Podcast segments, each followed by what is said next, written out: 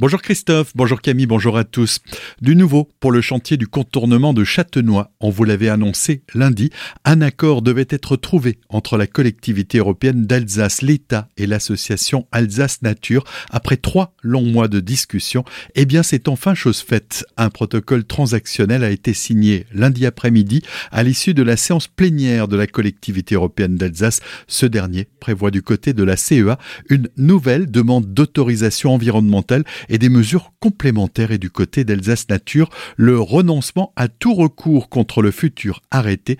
Pour le maire de Châtenois, Luc Adonnet, cet accord est, je cite, le plus beau cadeau de Noël et c'est aussi une satisfaction à plusieurs titres. On l'écoute. C'est une immense satisfaction, tout d'abord pour la nature, qui euh, aujourd'hui asphyxie pendant six heures dans les bouchons. Une immense satisfaction pour les riverains qui subissent euh, jour et nuit les nuisances de bruit et de pollution. Une immense satisfaction pour le monde économique qui est fortement impacté par les difficultés de transport et les pertes de temps entre les deux vallées et les autoroutes. Et de la même façon pour la population des deux vallées qui se rajoute une heure de bouchon euh, tous les jours à son temps de travail. Et une immense satisfaction pour l'humain parce que le contournement d'aujourd'hui, c'est des morts en moins demain. Donc je suis un maire les travaux à l'arrêt depuis le 12 mai dernier pourraient bien reprendre au printemps 2024. Des propos recueillis par Solène Martin. La mission patrimoine de Stéphane Bern a dévoilé hier le montant des aides accordées à chacun des 100 sites sélectionnés en 2023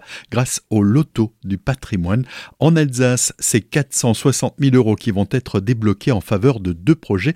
D'une part, pour la restauration d'un ancien corps de ferme à Gris, datant du 18e siècle. La bâtisse accueillera une bibliothèque municipale et un centre périscolaire. Elle percevra donc 190 000 euros. Et d'autre part, la maison du peintre Jean-Jacques Henner à Bernvillers, datant du 19e siècle, percevra, elle, 270 000 euros. Elle devrait être le siège après sa restauration de plusieurs associations. Triba Industrie à Gundershofen, épinglé par la justice pour non-respect du droit local en matière de travail, s'agissant de la gestion des jours de carence lors des arrêts maladie. La société avait été condamnée en 2022 par le tribunal de prud'homme de Haguenau suite à la saisine d'une salariée réclamant ses jours de carence non payés.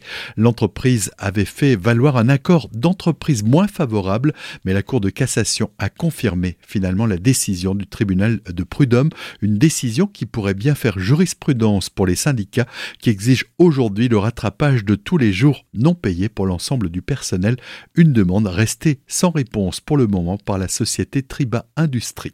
Depuis 2018, la ville de Colmar est inscrite au programme Action Cœur de Ville, ayant pour objectif la dynamisation des villes de rayonnement régional. En 2020, les communes d'Orbourvire, de Turkheim et Winsenheim se sont alliées à ce dispositif.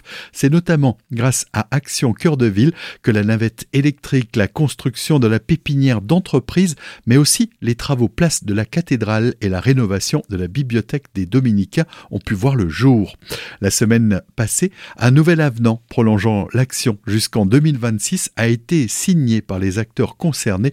On en parle avec Eric Stroman, le maire de Colmar, au micro de Thibaut Kempf. Deux, trois axes qui vont être mis en œuvre. D'abord la mobilité douce, euh, le développement des pistes cyclables, également la rénovation de logements. On a un parc ancien, un parc social ancien, et là aussi il y a des crédits importants pour faire, euh, et on a vu euh, récemment, puisqu'on a rénové 300 appartements qui vont bénéficier de l'action cœur de ville. Et puis il y a un troisième axe qui est une nouveauté, c'est le traitement des entrées de ville et des entrées d'agglomération. On sait que l'Est colmarien, par exemple, mériterait euh, un traitement particulier, la route de Neuf-Brisac, euh, lorsqu'on vient du, du, sud également, la route de Roufac, etc. Ce ne sont pas aujourd'hui bien marqués et nécessitent donc des travaux que nous pourrons financer grâce à l'aide de l'État. Les transitions démographiques, écologiques et économiques sont au cœur des prochaines années du programme Action Cœur de Ville voulu par le président de la République Emmanuel Macron.